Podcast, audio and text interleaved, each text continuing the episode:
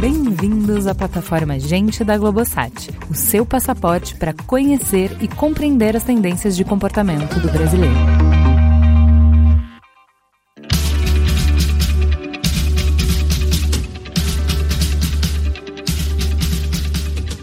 Bem-vindos à plataforma Gente da Globosat, o seu passaporte para conhecer e compreender as tendências de comportamento do brasileiro. Antes de começar nossa conversa, a gente vai parar um pouco e fazer um exercício. Vamos voltar lá para antes da invenção dos stories e do Snapchat. Há cinco anos, não muito mais que isso. Se alguém viesse de 2020 e te dissesse que o futuro da internet era o compartilhamento de momentos efêmeros que sumirão para sempre depois de um curto tempo, você acreditaria? Pelo contrário, a gente acreditava que a ideia da internet era justamente guardar para sempre os nossos melhores momentos. E se essa mesma pessoa do futuro entrasse pelas linhas da sua internet de escada em 2004 para dizer que esse lance de Orkut e Blog não tá com nada? Que o bacana mesmo, em alguns anos, seria compartilhar pensamentos curtos, sei lá, de até 140 caracteres? Já pensou? Mais maluquice ainda seria dizer que o celular seria a nossa melhor companhia na hora da novela, do futebol ou do Big Brother. Hoje, quando a gente olha a conexão entre TV, rádio, internet, memes, redes sociais e podcasts, parece muito que temos uma experiência quase completa de consumo de conteúdo. Tudo acontece o tempo todo num caos tão bem organizado na nossa mente que parece até que a gente nasceu para isso. Mas não precisa nem ser especialista para saber que o futuro não é mais como era antigamente. E que em cinco anos, talvez até menos, a experiência de conteúdo tão completa que a gente tem hoje vai virar peça de museu. A gente sabe que tudo vai mudar, só não sabe exatamente como. O que a gente sabe é que a gente vai estar tá pronto para incorporar o que vier. Mas em um ambiente tão volátil, incerto, complexo e ambíguo, como é que fica a produção de conteúdo? Será que a gente tem como saber o que, que vem por aí? Qual é o papel dos criadores nessa loucura? O criador deveria esperar de braços cruzados que a sua plataforma deixe de existir e outras surjam no lugar? Ou deveria acompanhar e tentar antecipar as mudanças, ajudando a audiência a partir para novas experiências de consumo? Para entender isso, que muito me interessa, obviamente, eu chamei uma galera que incorporou essa mudança no dia a dia. Vamos conhecer essa turma? Para começar, seja muito bem-vinda, Erika Wurtz, chefe de conteúdo original e coproduções da Globoplay. Erika, conta pra gente, quem é você na fila do pão?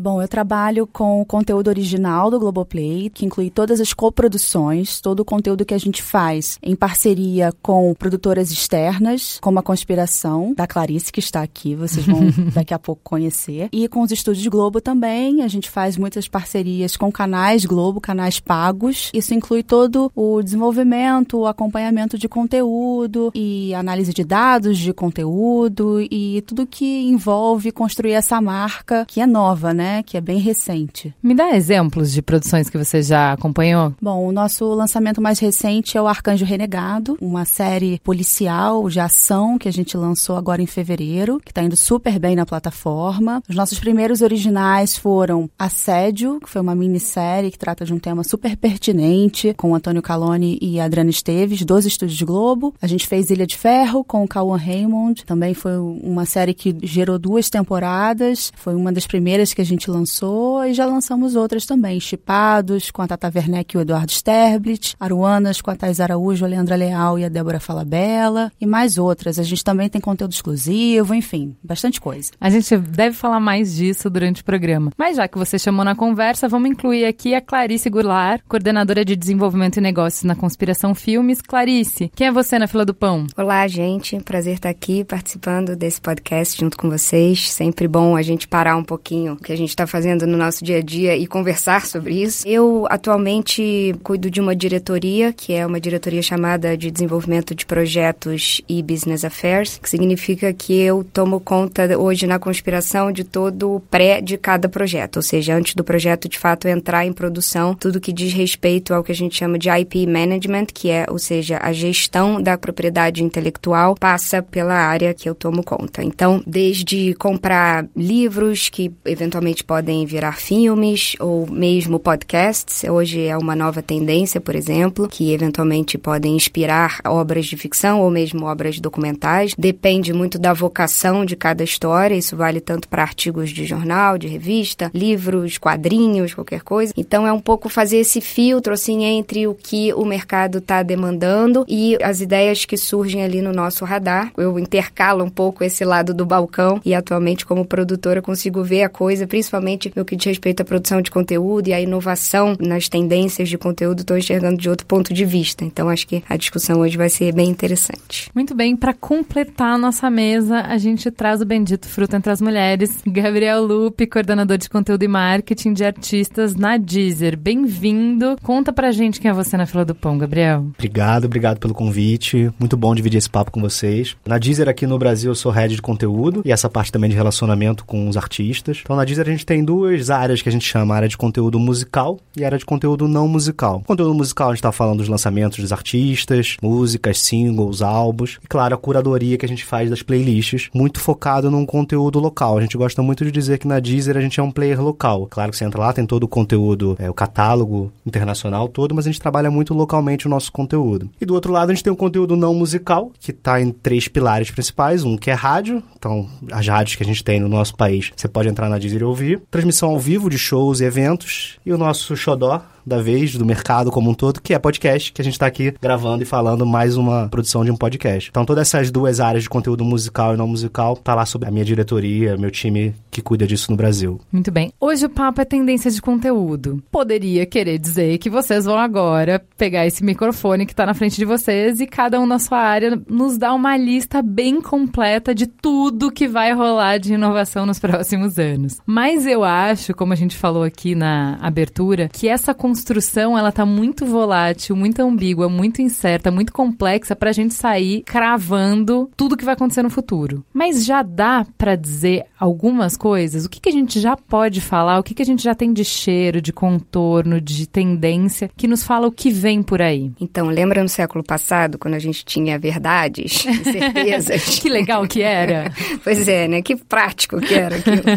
Então, acho que isso é uma utopia hoje em dia, né? Acho que, inclusive, quem se arrisca a dizer verdades demais, eu desconfio logo, porque, enfim, a gente está aí para ver as transformações acontecendo numa velocidade quase inacompanhável, né? Assim, quando a gente vê, já foi, já virou hábito, já entrou no nosso dia a dia e é daquele jeito mesmo, né? Então, eu sempre gosto de pontuar ali em 2003, né? Acho que foi quando o Chris Anderson fez o artigo na Wired sobre a cauda longa, né? Acho que aquilo é impossível a gente falar de tudo isso hoje sem a gente lembrar desse marco, que ele foi um marco muito determinante, né? O que que a internet causou de mudança de hábito de consumo no entretenimento, né? Isso foi de fato um divisor de águas, assim, e a forma como não só se consome, como consequentemente como se produz e como se pensa o conteúdo audiovisual, né? Na medida em que a cauda longa ela diz que tudo merece ser ofertado na remota possibilidade de ter um interessado, ou seja, acabam-se as barreiras físicas tanto das prateleiras das lojas de livro quanto de CD, quanto de, enfim, de locadoras de filmes, né? Acabam-se as barreiras físicas, ou seja, você deixa de ter um espaço físico onde cabe um número limitado de conteúdo, seja ele de música, de literatura,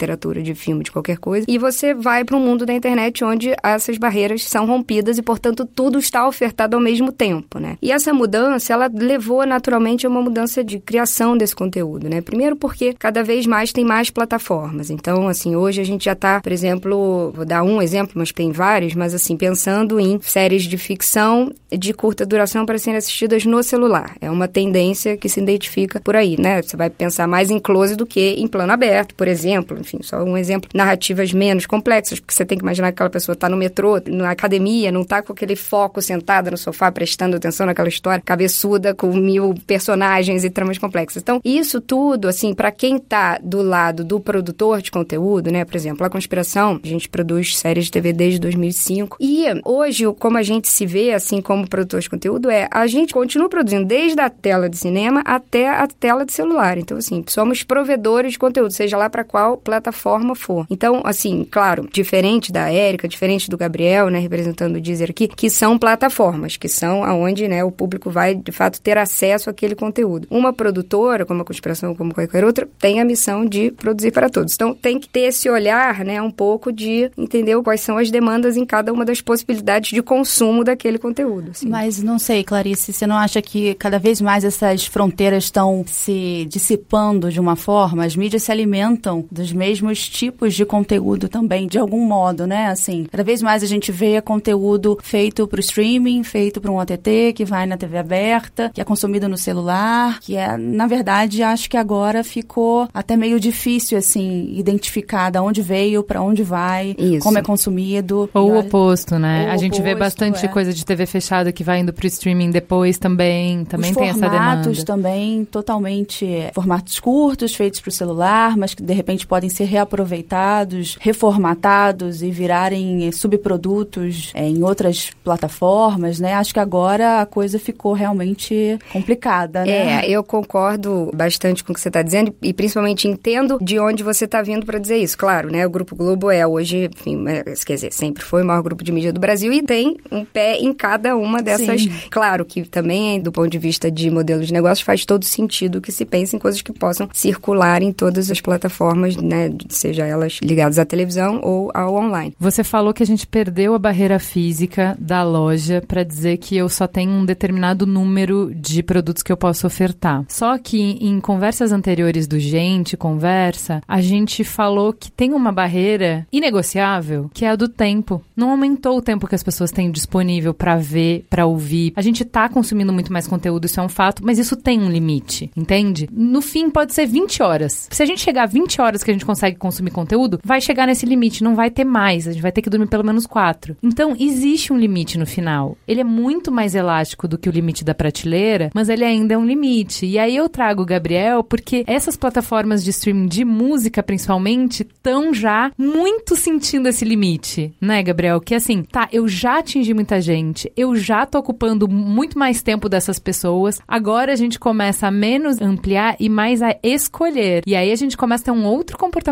em relação à cauda longa. Não cabe tudo. Que é o que a Cris Bartz, minha sócia, fala. Gente, a onda do podcast só vai acabar quando cada brasileiro tiver o seu próprio podcast. Então, assim, pela cauda longa, caber cabe. Todo mundo pode ter o seu. Mas nem todos vão ter audiência. E aí eu acho que nisso as plataformas já têm um insight melhor sobre esse limite do ilimitado. A gente ficou numa euforia de que agora tudo vale. Vocês já têm essa noção de que o futuro não é tão ilimitado assim, não é? Não é tão limitado assim e é muito difícil ter janela para tanta produção. Então, seja uma produção de conteúdo não musical, como um podcast, mas principalmente aqui no Brasil, de conteúdo musical. Só para vocês terem uma ideia, sexta-feira é o Dia Internacional de Lançamento de Música. Só no Brasil a gente recebe, para lançar sexta-feira, mais de duas mil faixas faixas, mais de duas mil músicas. Toda sexta-feira. É impossível, a gente não consegue dar vazão, não tem prateleira dentro de um aplicativo de música para colocar todo esse conteúdo na rua. É muito difícil mesmo. E isso também para o podcast, para conteúdo não musical. É o volume de produção, ele é muito intenso, ele é muito rico. E aí, pegando um pouquinho da, da nossa conversa do começo, acho que não pode ter regra nem barreira criativa para nada. Para você criar, você pode e deve ser livre. Acho que a, grande exercício para um novo produtor de conteúdo é o exercício de produção pelo viés de recorrência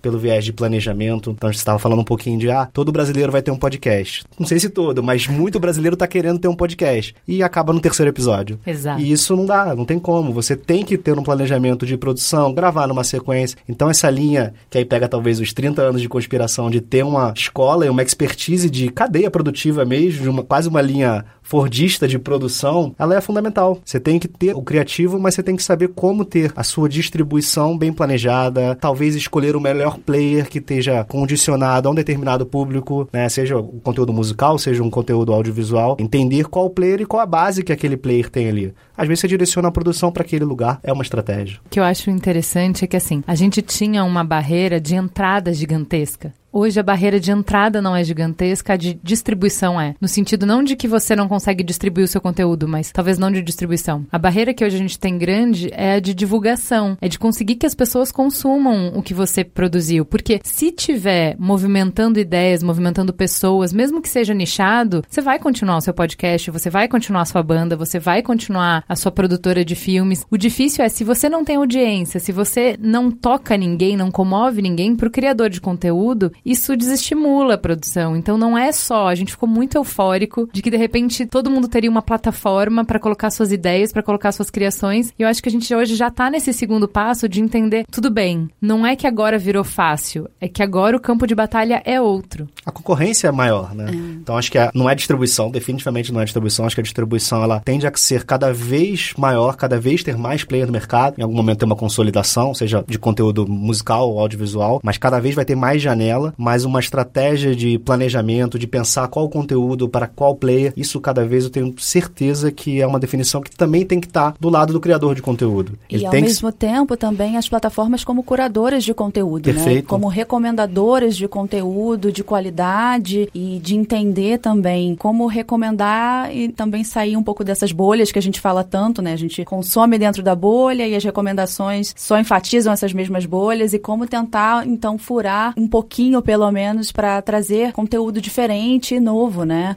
É. E aí tem uma provocação que a gente faz muito lá dentro de casa na Deezer, é, os algoritmos são maravilhosos, são incríveis, são fundamentais para o nosso produto e para o mercado como um todo. Mas nada é melhor do que uma curadoria humana. Exato. Então a gente tem editores dentro de casa que fazem a curadoria das nossas playlists pelo viés simples e básico de ouvir música. Eles escutam música, fazem um flow de uma playlist, porque nada supera essa curadoria humana. Então ter a curadoria de seres humaninhos de um lado e algoritmos de outro, que claro, são programados também por seres humanos, que vão cada vez mais aperfeiçoando, é muito interessante. Então... Érica, o que você traz exatamente o contraponto que eu estava fazendo para Clarice, que é assim, no universo de conteúdo infinito, o valor da curadoria explode. Porque eu acho que é exatamente isso, é, tem muito mais gente te oferecendo conteúdo do que antes, você como plataforma, e você também vai filtrar o que, que você quer oferecer para sua audiência e você tem que ser visto como um parceiro que ajuda essas pessoas a navegarem, porque assim, a gente ficou muito eufórico de ter muita opção. Mas agora, ninguém quer chegar em casa cansado e passar uma hora na frente da ADV tendo que escolher num catálogo infinito. A gente já entendeu que isso não é tão legal assim, entendeu? É, Como que isso que... muda o seu negócio? Eu acho que nesse sentido do que você está falando, os grandes contadores de história vão prevalecer. Sejam os caras que estão fazendo um podcast e poderiam parar no terceiro episódio, mas vão ter aquele planejamento e vão conseguir uma originalidade, uma autenticidade, que eu acho que é uma chave ali para poder se firmar e perdurar ali e alcançar o seu público, alcançar o seu nicho e aos poucos, de repente, ser capturados por uma curadoria de uma plataforma e conseguir aumentar o seu alcance, até grandes produtoras como a Conspiração, que já estão produzindo há muito tempo, são renomadas, são ganhadoras de prêmios e vão continuar sendo destaques e sendo realmente cultuadas e acompanhadas pelo público. Então, acho que tem os dois caminhos ao mesmo tempo. E acho que a parte do papel das plataformas é acompanhar esses caminhos, capturar essas novas pessoas, capturar quem realmente está começando e não necessariamente tem essa estrada que as grandes produtoras têm e trazer para produzir mesmo com essa estrutura que o Gabriel mencionou. Clarice, é. fala para mim assim, a Conspira, como a gente está falando aqui, já é uma produtora consolidada. Como que vocês acompanham essa mudança? Como é que vocês se preparam para essa mudança toda? Porque a gente está falando aqui que inovação não é um bloco monolítico que surge da noite para o dia e a gente adota. Todo dia muda um pouquinho para algum grupo e, e, a coisa vai se expandindo. E esses diversos estímulos que surgem todos os dias, a gente tem que conseguir olhar e ler para entender se isso vai engrenar, se isso não vai engrenar, se eu invisto nisso, se eu não invisto nisso. É. Qual é o momento que vocês viram a chavinha para dizer, olha, contra tudo e contra todos, a gente vai começar a fazer desse jeito, a gente vai investir nisso aqui. Eu tô enxergando que isso aqui é o que vai ser para frente. A inovação tecnológica, ela independe um pouco da gente. Essa interação da segunda tela, ela deu uma noção pra gente, cada vez que vai ao ar um episódio de Sob Pressão, por exemplo, a interação no Twitter é uma coisa tão impressionante, assim, a cada cena, bomba, assim, tanta coisa, ele tem tanta informação, é um corpo a corpo tão perto de quem tá assistindo, é uma temperatura tão quente. Não é que isso nunca existiu, né? Sei lá, desde a Xuxa descendo na nave e jogando, jogando cartinha pro alto, ela também tinha ali uma interação com o público dela dela de alguma maneira, mas assim, veja onde chegamos hoje, né? Na mesmo tempo, todo mundo tem acesso ao que o cara do Twitter que tá assistindo o capítulo tá achando daquilo. E reclama, ou elogia, ou... E é um complemento do entretenimento, né? Porque é maravilhoso Exatamente, é maravilhoso. É a segunda tela mesmo, você fica assistindo as duas coisas juntas. E aí, isso para dizer que a gente vai chegando à conclusão que as produtoras, até então, elas, pela natureza do seu negócio, elas eram B2B, ou seja, né, business to business. Elas atendiam a canais de televisão, a plataformas, às salas de cinema, mas produzia-se para entregar para alguém que ia levar até o C, né, ao consumidor. No entanto, o consumidor hoje ele está tão perto de todo mundo, porque você percebe, você fareja ele, você ouve ele o tempo inteiro, a todo momento, que é impossível você não, sim, não, não usar ser, isso, né? Não, não, ser hum, afetado. Isso, não ser, é afetado. É impossível não ser afetado Exatamente. por isso. Exatamente. Então, se eu posso dizer alguma coisa de como é que a gente se prepara um pouco para isso, é isso, assim, olhando para o C de uma forma muito mais estratégica do que tempos atrás, quando a gente olhava só para o B, só o que a plataforma queria. Hoje a gente já pode olhar também o que, que o C quer, né? O que, que o consumidor quer, todo mundo junto. Enfim, é um. Clarice, agora você pegou no nervo, hein? Por quê? Isso se encontra um pouco com o que a Erika estava falando, que quando ela vai fazer a curadoria, o que ela quer é uma autenticidade, uma verdade. Quando ela fala autenticidade, verdade, me remete, mas é para mim, isso não é um fato. Me remete a uma coisa autoral, a uma coisa artística. É uma coisa, ah, eu preciso encontrar um artista que tem uma voz, que sabe quem ele é, que tá conectado com uma realidade, que sabe contar uma história, e isso vai conectar as pessoas. Quando você tá falando de uma coisa, e é obviamente é esse seu lugar de fala aqui, que é do business, que é de falar, olha, antes eu atendia o que a plataforma queria e hoje eu atendo o que o consumidor quer, isso me remete a um outro lugar, que inclusive eu amo, eu sou de planejamento, que é o do planejamento, que é da planilha, que é o da prancheta, que é eu percebo uma necessidade e eu atendo essa necessidade. E aí eu acho que isso sempre é uma discussão, uma polêmica muito grande no meio artístico, que é quanto você faz de autêntico, de seu, de criativo, quanto você é mercadológico, você planeja, você projeta e você cria o que estão te pedindo. E eu acho que especificamente por conta do que você falou do Twitter, não só do Twitter, mas das redes sociais falando, comentando uma obra ao vivo, essa pressão intensifica. Porque que caminho criativo pode ter a novela quando ela tenta escutar todo mundo e as pessoas cada uma falam uma coisa e aí nunca tá bom? Que caminho criativo pode ter uma série que fatalmente as pessoas sempre vão detestar o fim? É uma discussão sem fim. Então, como é que a gente consegue manter essa essência que a Erika já disse que é o que ela busca na curadoria, se a gente deixar demais entrar no processo criativo a voz da rua? Essa é a pergunta de um milhão de dólares. Mas eu, eu, tenho um contraponto para essa pergunta, que acho que é pelo viés do conteúdo musical. Tá? A gente tá gravando esse podcast em São Paulo. São Paulo e em Pinheiros. Estamos na bolha da bolha. Alguém conhece Barões da Pisadinha? Não. Ninguém conhece Barões da Pisadinha. Barões da Pisadinha é um sucesso absurdo no Nordeste. Você vai pro Nordeste, Barões da Pisadinha. Ninguém conhece aqui. Assim como as gravadoras que ficam no Rio não conhecem Barões da Pisadinha. Mas olhando um Twitter, olhando a internet, olhando o comportamento de dados, as gravadoras começaram a perceber uma tendência, um consumo de um determinado gênero musical numa determinada região deste continente Brasil. A curadoria, o criativo, estava sendo feito, independente da nossa bolha São Paulo Pinheiros, independente da nossa bolha Zona Sul Rio de Janeiro. E o que, que aconteceu? E aí, claro, por uma questão de mercado, de consumo, de negócio, a gravadora foi lá e contratou Barões da Pisadinha. E aí virou um business, virou um negócio, mas de forma alguma a gravadora, e aí por consequência agora, a gente player como distribuidor, a gente alterou algo criativo no Barões da Pisadinha. A essência daquele artista, e mais do que o artista, a essência de quem consome aquele artista tá intacta. E não tem nada a ver com o que consome aqui no Rio São Paulo. E talvez em algum momento, e aí sim, é o mesmo hype do podcast, em algum momento o hype do Barões da Pisadinha vai ser consumido pela galera de Pinheiros, pela galera de Ipanema, mas não vai mudar nada artisticamente. É uma outra visão de observar números, observar comportamento dentro de um Twitter ou dentro de redes sociais e comportamento dentro das plataformas mesmo. Pô, a gente,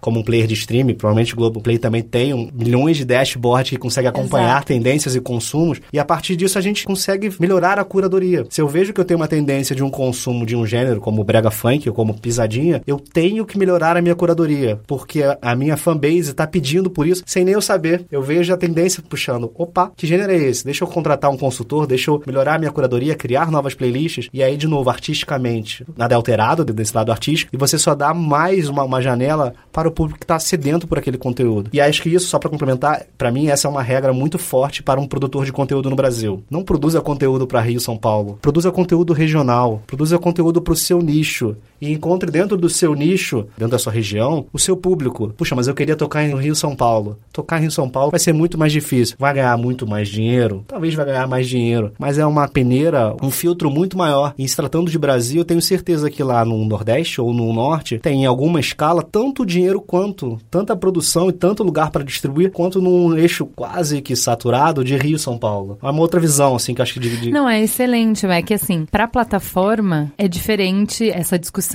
porque você vai usar a voz da rua para te ajudar para enriquecer a curadoria. Bicho pega na produção mesmo, que é a parte criativa, que é como é que ela sai da torre de marfim de não, só eu sei, só eu sei o que é bom, pode ser permeável para escutar as pessoas, para viver com as pessoas, se afetar pelo que as pessoas querem, pelo como elas olham para o conteúdo, como elas consomem, mas ao mesmo tempo mantendo a sua voz, ao mesmo tempo tendo alguma coisa de único para dizer. É, eu acho que hoje a gente está vivendo exatamente esse desafio, né? Qual é esse conteúdo brasileiro, né? Qual é a cara desse conteúdo brasileiro? Que mensagem que esse conteúdo brasileiro está passando? Porque, de fato, hoje a gente está competindo, entre aspas, mas talvez nem tão entre aspas assim, com conteúdos do mundo inteiro, né? Assim, o consumidor, quando ele chega em casa, ele tem ali um leque de opções variadas. É quase um cardápio que tem, né? De pizza, sushi, churrasco no mesmo restaurante, ali tá tudo disponível ao mesmo tempo. Então, como é que você sobressai, né? O que, que pode ter de diferente no conteúdo brasileiro, inclusive porque ele está com a missão de também atingir plateias, cada vez mais está com essa missão de atingir audiências fora do Brasil, né? Então, pensando assim, quais são as palavras de ordem, né, que a gente deve buscar, assim, a cada novo conteúdo? É palavras que já saíram aqui nos discursos de vocês: autenticidade, originalidade, frescor. Que a gente ainda está engatinhando nesse sentido, acho que a gente tem que assumir isso, assim, no sentido, sabe, de a gente está gramando tá todo mundo correndo atrás de fazer o melhor, acho que a cada vez está ficando melhor, a gente está chegando lá, tá tudo certo. Mas quando a gente vê, sei lá, uma super série dessas, não vou citar uma específica, mas enfim, quando a gente vê uma coisa dessas que a gente fica chapado no sofá, caramba, isso, então vamos gramar para chegar até lá de novo. Quando a gente acha que chegou, vem um troço assim, então, claro, né? A gente começou mais tarde nessa coisa de séries, principalmente, né? Então, eu acho que nossas primeiras tentativas, a minha sensação, não sei se Érica e Gabriel vão concordar comigo, mas no que diz respeito a séries especificamente, acho que as primeiras tentativas foram meio plágios de alguma coisa, assim, tipo uma coisa meio, vamos fazer o Breaking Bad brasileiro, ou vamos fazer, não sei, não vamos fazer o brasileiro. A gente tem que fazer o que é natural do Brasil, o que temos lugar de fala para fazer, para falar. E claro, né, assim, aproveitando tudo que temos de brasilidade, porque são milhões de coisas, de coloridos, de temperaturas, de coisas de fato autênticas e que passam mensagens, enfim, fortes e verdadeiras. Tem que achar essa verdade e ao mesmo tempo fazer com técnica e com forma que funcione que encante o público, né? Então, é, total. Super concordo. Acho que a gente tem que mostrar o Brasil inteiro para o Brasil, mostrar diferentes sotaques, explorar isso, porque às vezes a própria TV aberta já ficou muito localizada, geolocalizada ali em Rio, São Paulo. Mas outra coisa que eu queria complementar é que assim, essa visão mercadológica, essa análise de dados, ela é muito importante para as plataformas. Não existe uma visão negativa sobre isso. E pode haver obras muito autênticas, muito verdadeiras, originais, com novos novos olhares e muito bem criadas e planejadas, vindo de uma encomenda, por exemplo, vindo de uma necessidade de consumo. Então, lá no Globoplay, por exemplo, a gente olha muito o consumo, olha muitos dados. Isso não é uma camisa de força, então a gente sabe grandes projetos que a gente identifica que são muito bons e que a gente acha que vão atingir públicos que a gente determina como prioritários e a gente quer alcançar realmente o maior público possível. Mas a gente, a partir do social listening ali nas redes e a partir partir dos dados de consumo de plataforma, a gente pode identificar alguns segmentos que podem gerar um briefing ou podem gerar até uma ideia que vão levar a uma série muito legal e muito autêntica que vão dar voz a um criador e vão gerar algum subproduto ali muito legal, sabe? Então as coisas estão muito ligadas. Acho que entretenimento é muito essa simbiose entre arte e consumo. As coisas estão muito conectadas e hoje em dia não dá para descolar. Hoje em dia a gente tendo acesso a todo esse mar mar de dados e até a gente tem que saber selecionar isso e, como você falou bem, Ju, também não ouvir tudo ao mesmo tempo. Se um autor de uma novela vai ouvir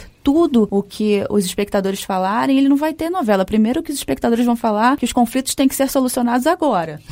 Todos os casais têm que ficar juntos, né? Todos os impedimentos têm que ser sanados rapidamente, então não tem nem como ter viradas e o arco dramático vai ficar flat, né? Então vai ficar bem chato. Então a gente tem que saber administrar essas expectativas dos consumidores, dos espectadores, para trazer o melhor produto possível, engajar ao máximo, mas também ter esse olhar apurado e esse ouvido aberto para o que eles desejam. Então é, é muito equilibrar os pratinhos, né? É muito tentar extrair o melhor dos dados, o melhor do olhar de curadoria, como a gente já falou, e trazer os melhores criadores e que podem ser, seja a pessoa que está lá criando um podcast que nunca fez isso, ou um super mega criador que já fez grandes produtos antes. Eu vou aproveitar que você está falando de equilibrar o pratinho e te perguntar qual é a relação da Globoplay com a TV Globo. As marcas são irmãs gêmeas, são primas distantes. Como é que é essa relação é, em que você tem duas pontas, uma TV e tem o streaming? A gente falou um pouco sobre isso, como as coisas estão tudo um pouco fluindo entre um lugar e o outro, mas como é isso? Como funciona isso? Como é que a gente produz conteúdo para que um alimente o outro ao invés de se anular? Como é que streaming e TV podem se ajudar? Bom, Globoplay e TV Globo não são primas distantes, não são irmãos gêmeos. Uma só Globo. Não são Ruth e Raquel.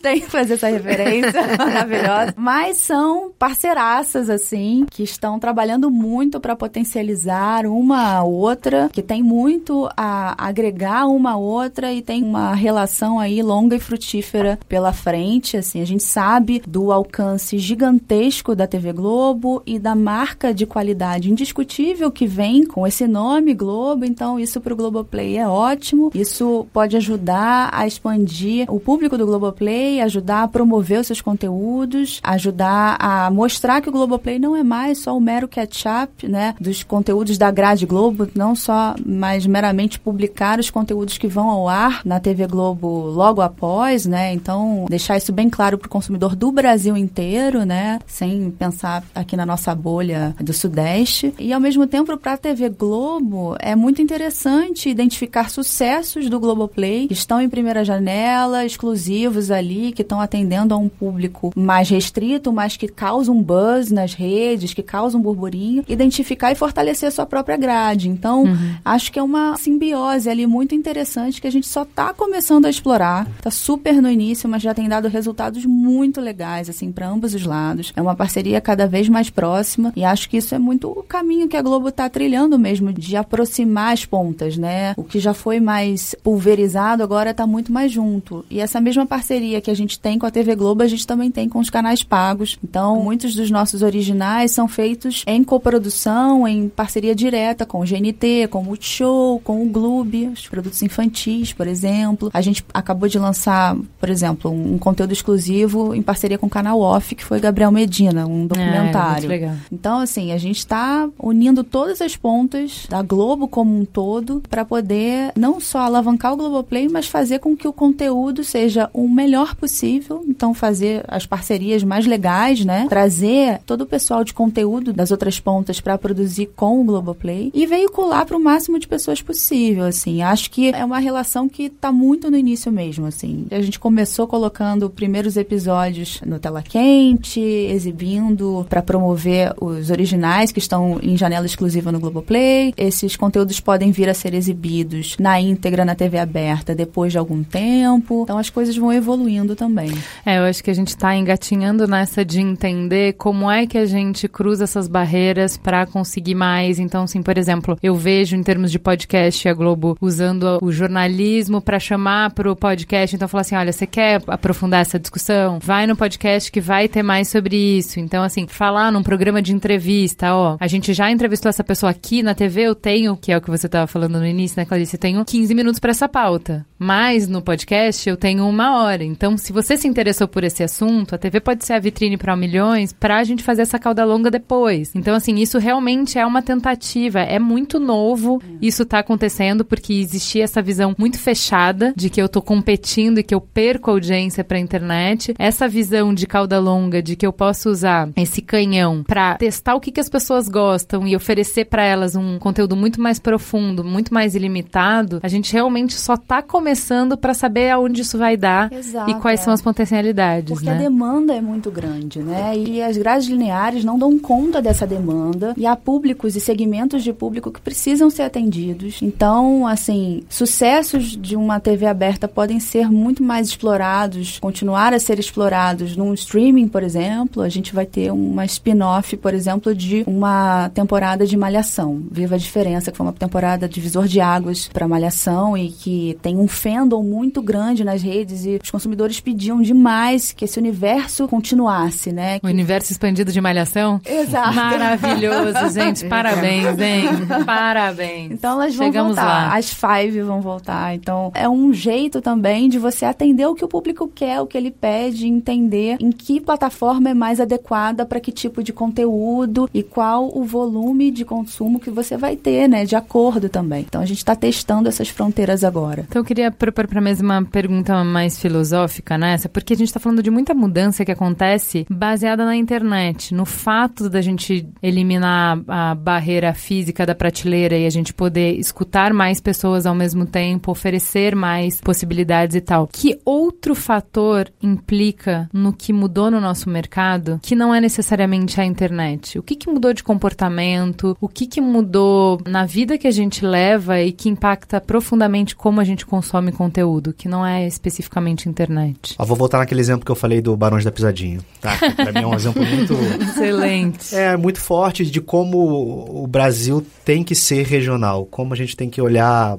Brasilzinhos dentro da gente. O movimento Pisadinha, né? O Barões ele é um grande exemplo, assim, uma chancela, mas existem muitos grupos de pisadinha no Nordeste. Ele começa totalmente à margem da internet, digamos assim. Ele começa à margem do que é consumido nos grandes eixos, mas ele começa atrelado muito a dois pontos principais: um, fato criativo ali daquela região e, claro, com tecnologia. É muito fácil para eles produzirem aquela música com um básico de equipamento, com uma MPC, com um equipamento super simples. Eles conseguem produzir. E eles começam a distribuir, e aí eu vou falar mal de mim depois para falar bem, eles começam a distribuir a música da maneira deles. Eles começam a colocar a música em pendrives, distribuir no mercado, sem monetização, sem nenhum processo correto e ético, digamos assim, mas que porque eles estão à margem da gente. Eles não têm o contato, eles não estão próximos ao que a gente tem aqui no eixo Rio-São Paulo. Então, essa capacidade criativa de subverter a tecnologia, de subverter a internet, ó, se ninguém vai me dar atenção, eu vou buscar. E aí lá, por exemplo, eles fazem o que eles chamam de paredões. Eles montam nos carros, nas suas S10, nas suas picapes, verdadeiros paredões, caixas de som uma em cima da outra e fazem os seus bailes nas praias com suas pendrives espetadas. Porque eu, Deezer, não tava lá. Porque eu, outra plataforma de áudio, não tava lá. E eu não preciso estar lá para eles consumirem. Eles consomem porque eles são capazes, porque tem público. O público é gigante, o público é enorme, a produção é gigante. E aí eu, Deezer, ou eu, gravadora, falo, ih, caramba, errei.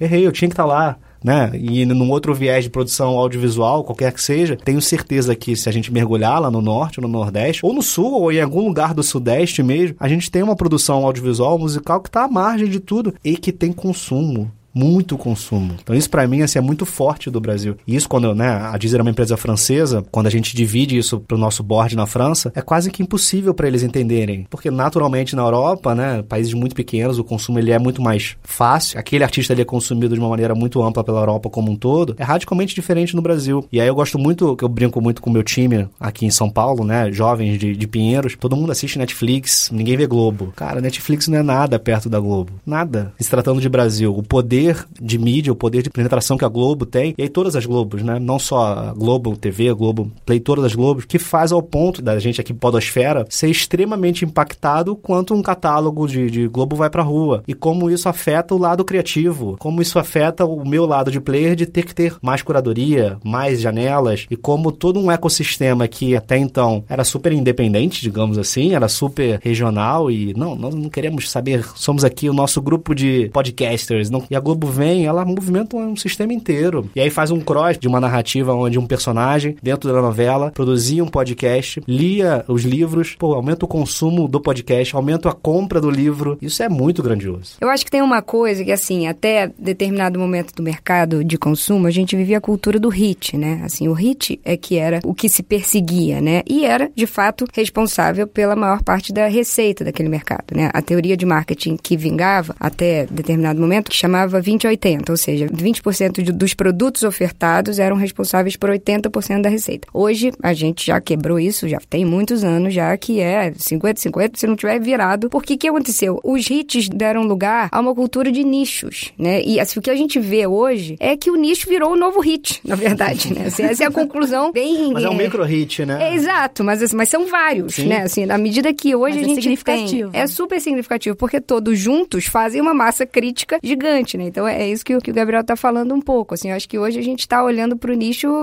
com tratamento de hit, porque são milhões e eles juntos têm um, um significado, né? E eu acho que o que importa, assim, e aí até pegando uma fala anterior da Érica, é a coexistência de tudo isso no ecossistema, né? Porque desde a época lá do quando só tinha teatro, aí quando veio o cinema, então, ih, o teatro vai acabar, aí quando veio a televisão, ih, o cinema vai acabar, e aí quando veio o streaming, isso aqui vai acabar, nada acaba, assim, as coisas coexistem, o teatro tá aí até hoje, né? a rádio Deus. tá aí até hoje, e a partir daí não tem muitas conclusões de concretas Não, mas assim, tirar, né? coexistem, mas mudam, né? Tem uma coisa que a gente ainda não falou aqui, a gente arranhou, mas ainda não falou especificamente, que é assim, o que que muda quando a gente vai produzir conteúdo para pessoas que também são produtoras de conteúdo? Porque assim, isso vem da internet, mas não só, vem da tecnologia, do fato de que todo mundo tá fazendo filme, todo mundo tá fazendo uma revista, né? O Instagram de cada um é a sua revista.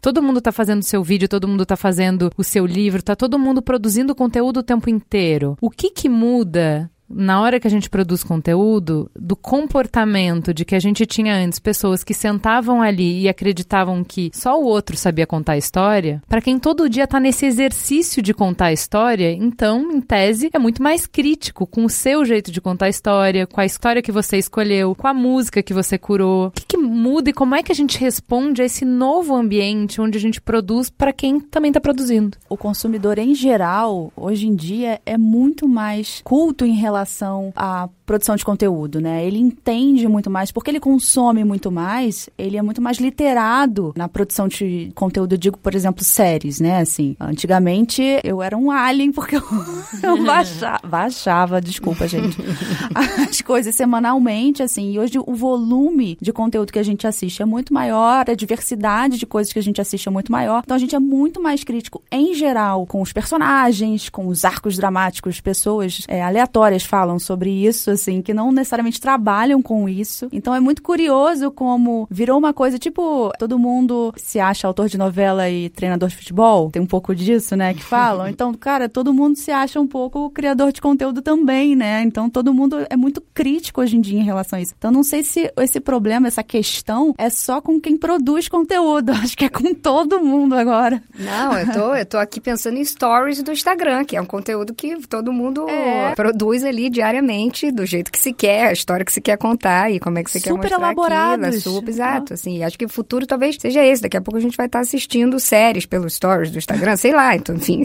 Já deve ter. Já deve já ter, deve pois ter. é, né? Já tem no Facebook. É, Mas eu acho ter. que desde sempre a gente quis fazer os personagens da novela. A gente sempre foi o técnico de futebol. O que muda é que agora a gente tem mais janela. A gente consegue botar isso mais para fora, consegue falar isso mais. E do outro lado, seja produtoras, sejam players, a gente consegue mapear melhor esses dados. A tecnologia nos permite isso. Mas a Globo, lá atrás, quando fazia suas novelas, também fazia suas pesquisas, seus focus groups. Da mesma forma, mudou que agora a gente não precisa botar todo mundo numa sala. A gente consegue abrir o nosso dashboard e ver da mesma maneira que o Focus. É mais barato, é mais fácil, é mais rápido tomar decisões. Esse flerte do criativo com a tecnologia e com quem de fato produz conteúdo, claro, o sarrafo aumentou muito, isso eu não tenho dúvida, assim. Como todo mundo, de certa forma, consegue hoje produzir conteúdo, o sarrafo, ele tá mais alto. É, é mais difícil passar. É isso, é. isso eu não tenho a menor dúvida. Mas, de novo, eu volto pro regional e aí pro, pro esse conceito do micro, que eu acho que aí é o barato. O fato de todo mundo produzir cria os micros, cria pequenas bolinhas regionais, pequenas bolinhas de influenciadores, para pegar esse termo tão chato, mas tão verdadeiro assim. Um influenciador que produz conteúdo e não apenas uma foto ou faz uma marca qualquer, ele permite se comunicar com os seus 50 mil seguidores naquela determinada região, seja produzindo vídeo, foto, qualquer que seja. Isso é incrível. Num Brasil, isso é maravilhoso, ter essa possibilidade. Só concluindo aqui, tentando, na verdade, responder a sua pergunta original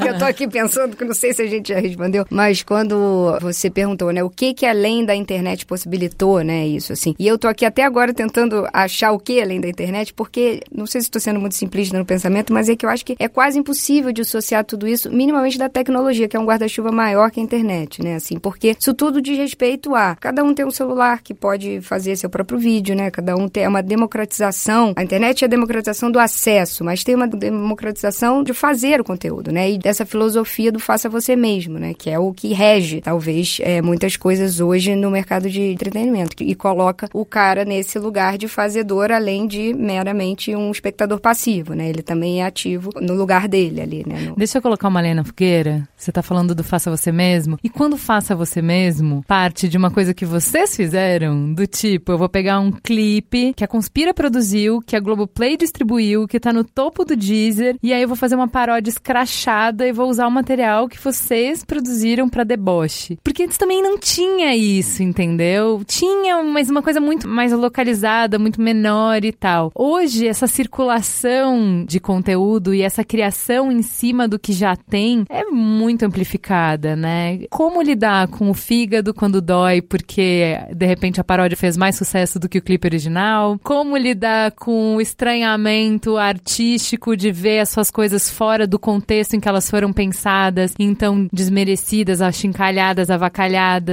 Como lidar com a sua veia comercial de, não, peraí, eu não tô faturando, esse cara tá faturando e montando em cima do que eu tô fazendo. Como é que a gente lida com tudo isso? A gente no mercado fonográfico adora esses tipos de subversões. Então, sei lá, pegar uma artista qualquer que tenha sua música, que aí começou a ser feita paródia na internet. Seja no YouTube, seja no TikTok, seja em qualquer plataforma. Isso para a indústria da música é maravilhoso. Primeiro porque hoje já está muito claro os formatos de monetização, então todos os players conseguem monetizar. Em geral, quem faz uma paródia acaba usando, na maioria dos casos, acaba usando a música original ou a base ali, e aí essa monetização acontece pro artista, pra cadeia. Então é incrível, tá todo mundo ganhando. O produtor de conteúdo ele ganha na sua publicidade ali, por exemplo, no YouTube, e o artista ganha na sua monetização monetização do seu fonograma ali. Então é incrível. E isso é, chegou a um ponto hoje em dia que são estratégias de marketing das companhias. Não a Deezer, mas principalmente as gravadoras buscam esses influenciadores de paródias, digamos assim, para fazerem suas versões de Luan Santana, fazerem suas versões de Marília. E é incrível, de novo, é o poder criativo que o brasileiro tem de subverter a tecnologia, subverter a criação. E aí vale um exercício muito particular do universo sertanejo, que aí flerta um pouco com faça você mesmo, com um processo criativo, que sai um pouco da tecnologia. O universo sertanejo, a composição composição sertaneja, às vezes é feita por 10, 15 pessoas para escrever uma música. Eles alugam casas, em Goiânia principalmente, alugam casas, vai um grupo de compositores lá, fica morando naquela casa uma semana, 15 dias e produz 150 músicas, sei lá quantas músicas, produz um volume de tentativa e erro colossal. E aí vai filtrando, vai fazendo uma peneira. E aí a subversão que vem um pouco com a tecnologia, existem grupos de WhatsApp de compositores em Goiânia. Sensacional, As gente. músicas são trocadas por WhatsApp entre eles. Ah, manda aquele pra esse artista, para esse. Claro Claro que isso, de novo, faz um ecossistema, faz uma economia girar. Com o criativo, tudo certo. Ah, é mercado, é business, fala de cerveja, fala de. Beleza, mas é o criativo daquele público que consome aquilo. O público que consome sertanejo gosta desta narrativa. Tudo certo, bacana. E um ecossistema todo financeiro, é, hoje em dia, gira em torno disso. E aí, é, de novo, é a subversão da tecnologia, mas, de novo, quando junta 15 pessoas numa casa, talvez nem tenha tanta tecnologia assim. É a galera tomando sua cerveja, escrevendo música uma atrás da outra, depois fazendo uma peneira do qual música a gente vai dar para determinado artista. Acho que a gente tem que pensar também uma coisa, né? Nesse mundo de milhares de conteúdos sendo produzidos ao mesmo tempo no Brasil e internacionalmente, a gente tem acesso nesse mundo globalizado. É um privilégio ter uma paródia sobre o seu conteúdo. É um privilégio chegar, alcançar e tocar o coração ou a mente de alguém e fazer essa pessoa se dar ao trabalho de criar em cima daquilo, independente do teor crítico que tem aquela paródia ou aquele vídeo ou aquela música música, enfim. E acho que a forma de lidar, acho que a chave sempre é o humor. Sempre é a ironia fina, sempre é tentar subverter também você como player, ou você como produtora, ou como plataforma, tentar se apropriar disso também, tentar estabelecer um diálogo e ampliar esse diálogo para os seus consumidores. E acho incrível quando uma marca conversa com a outra no Twitter, ou quando isso cresce, né, de alguma forma, e subprodutos e subvídeos são criados em cima de uma brincadeira, assim. Então acho que isso tem que ser tratado com leveza, sabe? Assim, não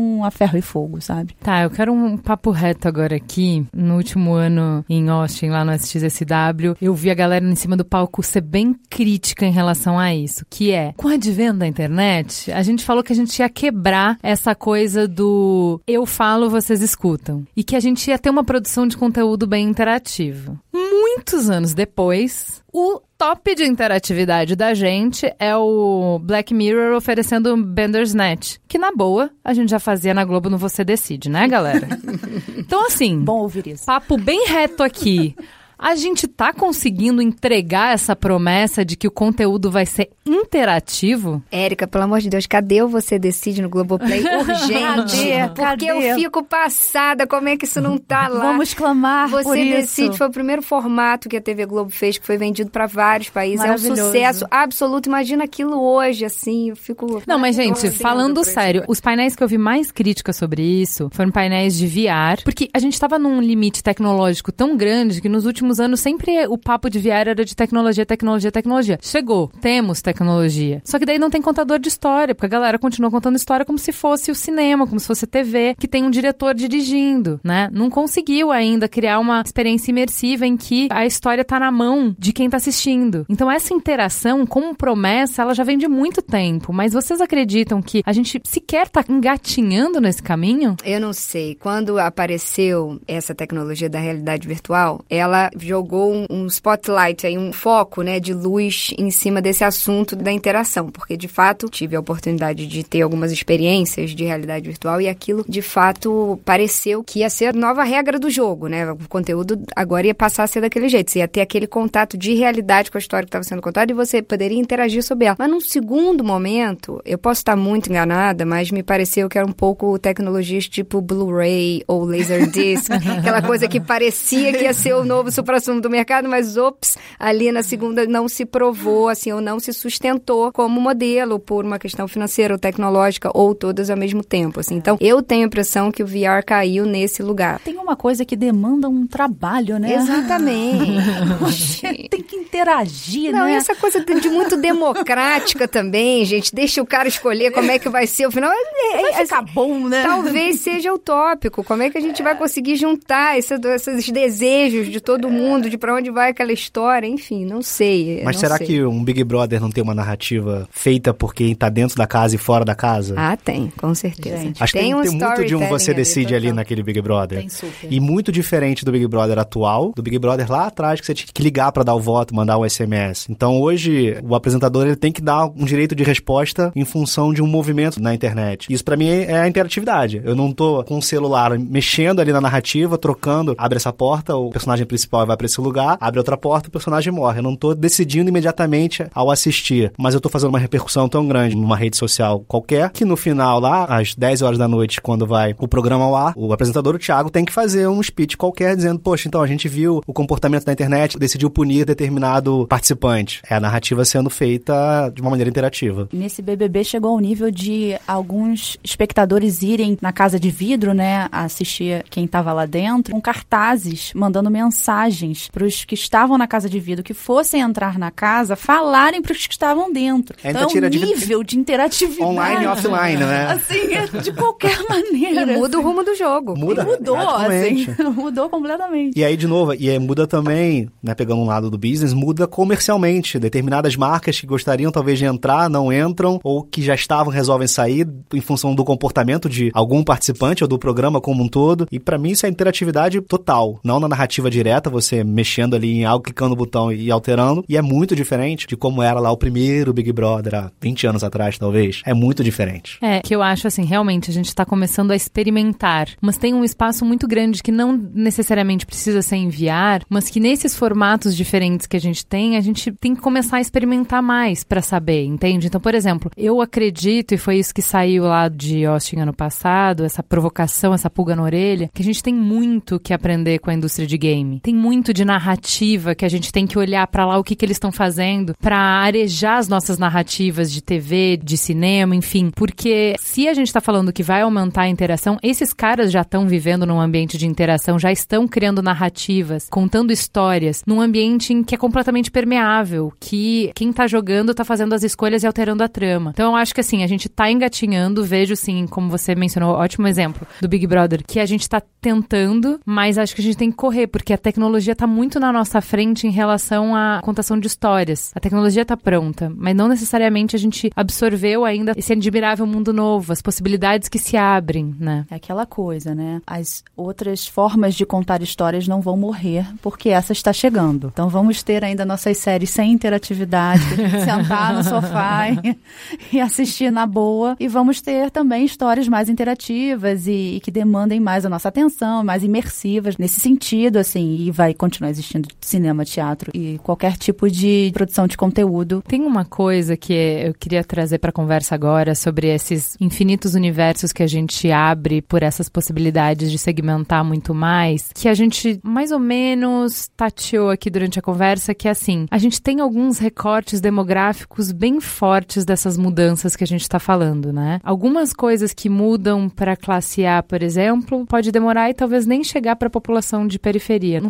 fazer tanta cosquinha, não mudar realmente o jeito de consumir. Enquanto isso, ao mesmo tempo que você estava falando da pisadinha, já é uma verdade, não é verdade em Pinheiros. Vocês acham que a gente de alguma maneira está segregando e criando experiências totalmente diferentes? Existe, por exemplo, um Globoplay na mansão e outro na favela? Um dizer em Pinheiros e um dizer no Capão Redondo? Eu acho isso super complicado. A gente conversa sobre isso no jornalismo, assim, porque o teu laço, teu nó, né? Sua maior fortaleza também é sua maior fraqueza. A gente não consegue ter o bom sem o ruim e a gente tá sempre dançando quanto a isso. Quando a gente não tinha internet, você tinha uma rede ou duas ou três, mas enfim, um número muito pequeno de pessoas que definiam o que, que era notícia e que definiam o que, que era assunto, então qual era a novela, como é que a cultura se dava. A partir do momento que você tem a internet, mais gente pode falar. Então isso é muito bom por ter riqueza, por ter pluralidade, por você também poder trucar a narrativa oficial e falar assim: não, peraí, você tá dizendo que isso não aconteceu, mas eu tenho aqui o celular da minha amiga dizendo que aconteceu. Então a gente consegue ter essa possibilidade de mais vozes, mas ao mesmo tempo a gente não partilha mais a realidade, né? Porque antes, assim, a realidade é partilhada, é o que tá acontecendo. Se tá na Globo, é o que tá acontecendo. E agora cada um vive na sua bolha e a gente não consegue mais uma narrativa que nos conecte. Vocês acham que essas infinitas possibilidades estão contribuindo para nos segregar cada vez mais? Vou olhar com um olhar otimista. Acho que não é segregação, acho que é encontrar público, encontrar narrativas específicas de regiões que podem em algum momento conversar com a massa, com todo, mas que em alguns momentos não. E acho que às vezes é positivo a galera lá do Capão Redondo ter a sua narrativa que se conecte com aquela região. Ok, seria maravilhoso se Pinheiros também se conectasse com aquela região, seria incrível e vice-versa. Mas em alguns momentos não tem mesmo como. Não tem, não é? são diálogos diferentes e é independente de formação, de poder aquisitivo, é porque é outra forma criativa de produzir. E aí que eu acho que é fundamental num papel, por exemplo, como uma Globo, que começa a precisar ter mais personagens dentro de uma novela, né? Pô, se pegar uma novela das 10 hoje, a quantidade de personagens que tem dentro da novela é assustadora. E personagens muito distantes entre si. E aí, beleza, tem um personagem de Capão, tem um personagem de Pinheiros, que em algum momento na novela existe o arco narrativo de tentar cruzar esses personagens, mas às vezes não, às vezes eles estão no núcleo que eles estão ali isolados e dentro daquela narrativa ali deles. Eu acho que isso começa a ter identificação é, regional em, em micros grupos. Acho que isso é muito. É um olhar mais positivo da segregação, entende? É um olhar de. Ah, é muito grande o Brasil. É muito difícil que o Caetano Veloso de X anos atrás seja o mesmo Caetano Veloso que consiga hoje falar pro Brasil inteiro. Não consegue mais. E tudo bem. É regional. O Brasil é muito complexo. É muito grande nesse sentido. É muito diferente da Europa, muito diferente dos Estados Unidos. É. Eu sou mais otimista. Eu vejo a segregação por um olhar mais positivo. E vocês, meninos? Não, não. Só, só eu vejo.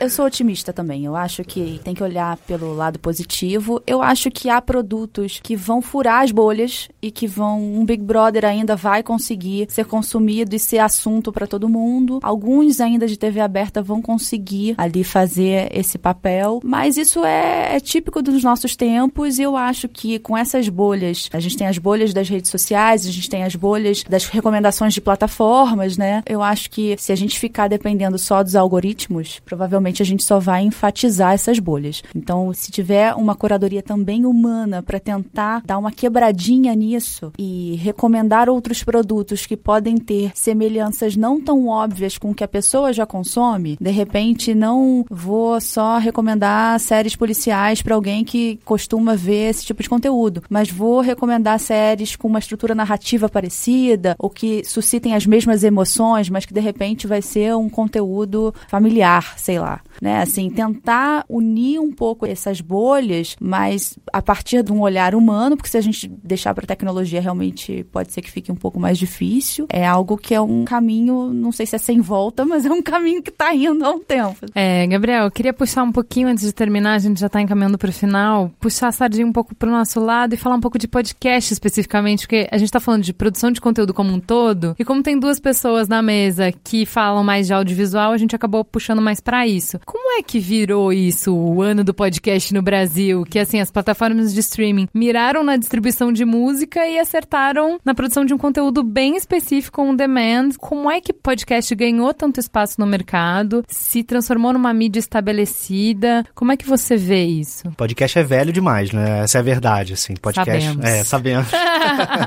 podcast como formato tá aí há muito tempo já. Acho que esse boom, né, do ano já tem quase dois anos. Acho que a gente escuta que, Sim, o, que é o ano todo do ano é o podcast. ano do podcast É. no Brasil. Acho que já tem uns dois anos já. Ele, claro, assim, né, olhando e tentando entender o movimento, ele vem muito por conta de players de, de streaming como a Deezer e como tantos outros, facilitou muito a distribuição desse conteúdo. A tecnologia para gravar ficou muito mais fácil, então você tem muito mais produtores nesse sentido. Mas ainda existe, né, sendo sempre otimista, mas aí tentando ser um pouquinho pessimista ainda na podosfera, a gente ainda precisa melhorar muito a produção. A produção técnica, também a produção narrativa, mas acho que a produção técnica ainda engatinha muito. E a gente fala, não, podcast é só a gente pegar aqui, estar com quatro microfones numa mesa sentado gravando. Não é só isso. Tem sonoplastia, tem sobe som, tem trilha, compor trilha, tem desde sempre o jornalismo, a pesquisa. A pauta. A pauta não é só abrir o microfone e falar, nem é só Brasil, a podosfera como um todo. É, não só Brasil, ela precisa muito ainda de técnica, de requinte para melhorar. Mas ao mesmo tempo, ela tem uma possibilidade narrativa infinita. Então, vou pegar o exemplo dentro de casa. Dos nossos podcasts de maior audiência no Brasil, dentro da Deezer, era um podcast de piada. É o Moção. É piada, gente. Piada tem desde sempre. Ele só encontrou um formato de colocar as piadas. E aí, me contradizendo um pouquinho, é super simples. É ele falando contando piada. Mas funciona, maravilhoso. Mas ele já testou por anos e anos e anos no áudio, porque eu vou te falar, hein? Galera que vem do teatro, da TV, de YouTube pra fazer podcast de humor se lasca. É muito difícil. Porque é muito difícil, É. porque o humor é muito físico, né? O humor tem muitos componentes visuais pra você contar, fechar a piada. E aí você ter só o áudio te lasca. Mas então, assim, for- é todo um talento diferente a galera do rádio que já saca isso, que já tem na veia. Como é que se faz a piada sem ter todos esses elementos? Total. E aí, do outro lado, a gente tem podcasts ficcionais que são 80% sonoplastia. É isso aí. É abre porta, é cai luz, é acende aquilo ali, é interruptor. Super aí, complexo. Super complexo. De um requinte incrível. É a mesma coisa que eu falei, cara, tipo, no cinema, quando a sonoplastia não é muito bem feita, o visual tá contando a história. Vai causar estranhamento, vai te tirar da imersão e tal, mas a história vai andar. No áudio, fio, se a sonoplastia estiver ruim, ferrou, não tem, não dá, não anda, não, não tem outro recurso, entendeu? Então eu acho que, contrariando a lógica, que é tipo, nossa, poxa, o vídeo é muito mais complexo, porque tem luz, porque tem cenário, porque tem maquiagem, porque tem cabelo, porque tem roupa, porque tem. Pois é, é muito mais complexo. Porém, você tem muito mais recurso. No áudio é isso aí. Então você tem que ser muito bom nisso. Eu tomo aqui as palavras da Clarice, que eu achei muito boa. A gente no áudio tá totalmente engatinhando. Totalmente. A gente tá Não. tateando e a gente tá É. começando e descobrindo que funciona. Então, se eu fizer um roteiro e eu falar funciona, 15 minutos de só eu falando funciona. Se tiver duas pessoas, funciona. Se tiver mais sobe som, funciona. Que tipo de narrativa conecta? Eu e o Ale, que produz esse programa, e vários outros aqui do B9, a gente tem uma discussão sobre o que, que é mais importante no podcast. Porque no cinema eu tenho a mesma coisa, que é eu acho que só gosto de roteiro. Eu só leio muito. E aí, assim, aquele diretor que faz um filme plasticamente belíssimo e o roteiro é cagado? Não consigo, não gosto de nenhum e tal. E eu trago isso pro podcast. Eu acho que tudo é roteiro. E o Ale me fala, Juliana, pelo amor de Deus, uma pessoa chata lendo roteiro. Se o roteiro for o mais incrível do mundo, não rola. Podcast é muito dependente de carisma. É verdade. Toda a mídia é, toda a história é. Só que no áudio, como você não tem muitos recursos, você é muito dependente dependente de carisma, muito. Não. O roteiro não vai salvar se você não tiver carisma. A edição de som não vai salvar se você não tiver carisma. Então eu acho que esse aprendizado de como é que se faz um produto que realmente é imersivo, como é que se contam boas histórias em áudio, como é que se faz rir em áudio, como é que se faz pensar em áudio, tudo isso a gente está engatinhando e aprendendo. Vou trazer um pouco aqui para a relação do podcast com o audiovisual, que ela está crescendo, né, a cada momento, assim. Claro, isso não começou no Brasil, como as coisas normalmente não começam no Brasil, né? Eu costumo dizer que o Brasil não é um país alfa, é um país beta, né? As coisas não nascem aqui, no entanto, quando elas batem, que elas explodem, porque tudo aqui é gigante. Essa tendência não nasceu aqui, mas ela hoje ela já existe, né, assim como realidade aqui. A Conspiração já licenciou um podcast, por exemplo, para virar uma série. Globoplay também tem um exemplo desse que são, por exemplo, podcasts que relatam eh, crimes reais, né? Nos Estados Unidos se chama True Crime, que é uma linha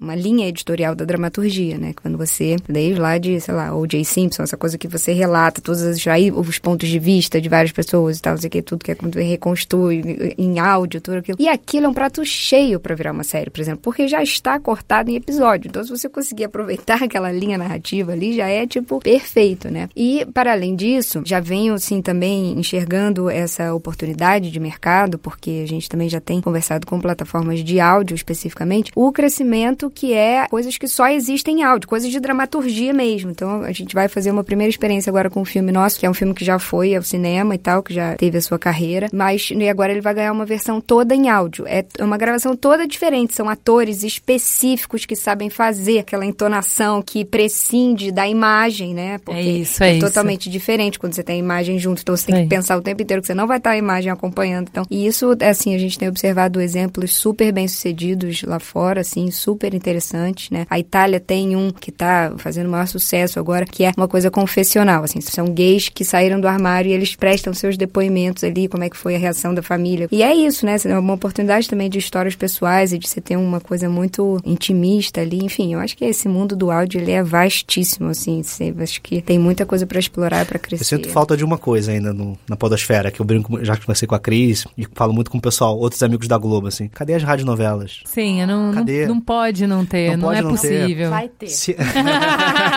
Olha aí, aguardem. Se a, se a, Globo chegou onde chegou na sua produção de telenovela, ter, tudo começou lá na rádio novela. É claro, evidente que não é mais a rádio novela do trovão, não é mais aquilo. Sim. É uma rádio novela muito mais atualizada exato. com a novela que a gente tem hoje. E aí eu brinco muito, né? A gente recebe muitos produtores independentes lá na Deezer para podcasts mesmo. E aí eu sempre faço essa provocação. Alguém tem que fazer uma rádio novela. E aí depois que eu falo isso, eu sempre penso. Mas só existe um lugar que pode fazer rádio novela. É a Globo. É, isso aí. Pelo casting, pelo poder de qualidade narrativa e do seu casting ali. É, é muito e forte. Técnico, né? E técnico, técnico é gente. É. assim, a gente vai gramar um tempo para desenvolver para podcast esse apuro de design de som que já existe no audiovisual, na TV. E assim, eles têm na mão. Bora, é, por, bora porque fazendo. As, porque as histórias que a gente tem, e aí tem muito, né? Hoje em dia tem muito das histórias que a gente compra lá fora e aí faz, às vezes, só a tradução para o uhum. Brasil. Não são as nossas histórias do Brasil. Não é são os aí. nossos. Que, não é, é brincando em um para um outro lugar. Não é o nosso Gil Gomes.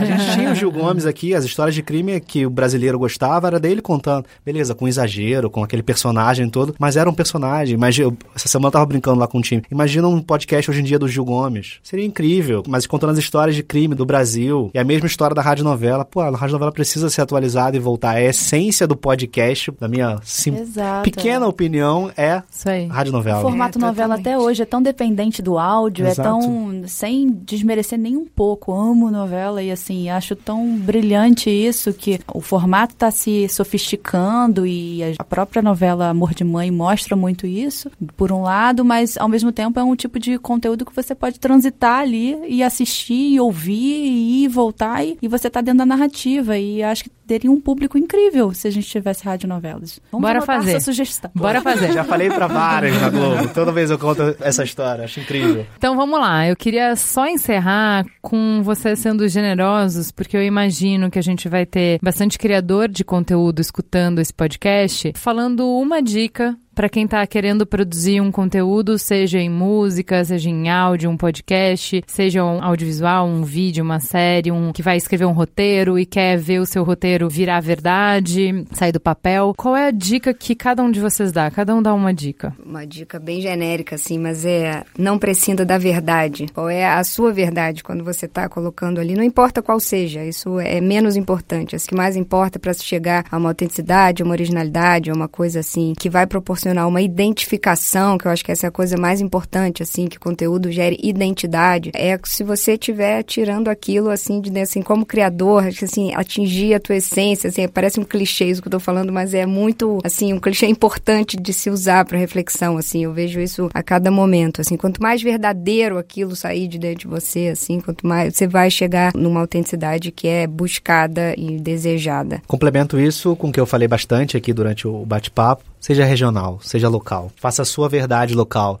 Seja você o seu barões da pisadinha da tua região. Para mim isso é As isso buscas é mais... por barões da pisadinha vão agora. Tomara, tomara. tomara. acho que para mim é essa. E aí complementando isso, que eu acho que é, é a essência, mas às vezes a gente esquece na ânsia criativa de querer produzir alguma coisa. Olha pro lado, vê o que está sendo produzido. Tem gente produzindo igual você às vezes melhor, às vezes pior. Veja referências e estude o lado técnico do fazer. O, o, fazer técnico, ele ainda é muito rico, você tem que tomar cuidado. E a gente, ah, internet maravilhosa, pega o microfone e grava. Não, estuda um pouquinho, entende tecnicamente como faz para entregar aquilo lá na sua verdade, na sua região, de uma maneira técnica bem feita. Bom, uma coisa que eu diria é refletir sobre os fundamentos da estrutura narrativa do formato a que você se propõe. Saber as regras mesmo que seja para quebrá-las, sabe? Assim, é só realmente é, pensar pensar o que, que já foi feito no que você está querendo fazer, o que, que você quer inovar, ou se você não quer, mas quer fazer algo original com a sua verdade, como eles falaram, assim. Eu acho que saber as estruturas é sempre muito legal e muito válido, assim. Nunca é demais, sabe? Acho que é o, o básico, assim. Gente, muito obrigada. Aprendi um monte. Sabia que a conversa ia ser boa, mas vocês superaram todas as expectativas. Queria agradecer muito o tempo de vocês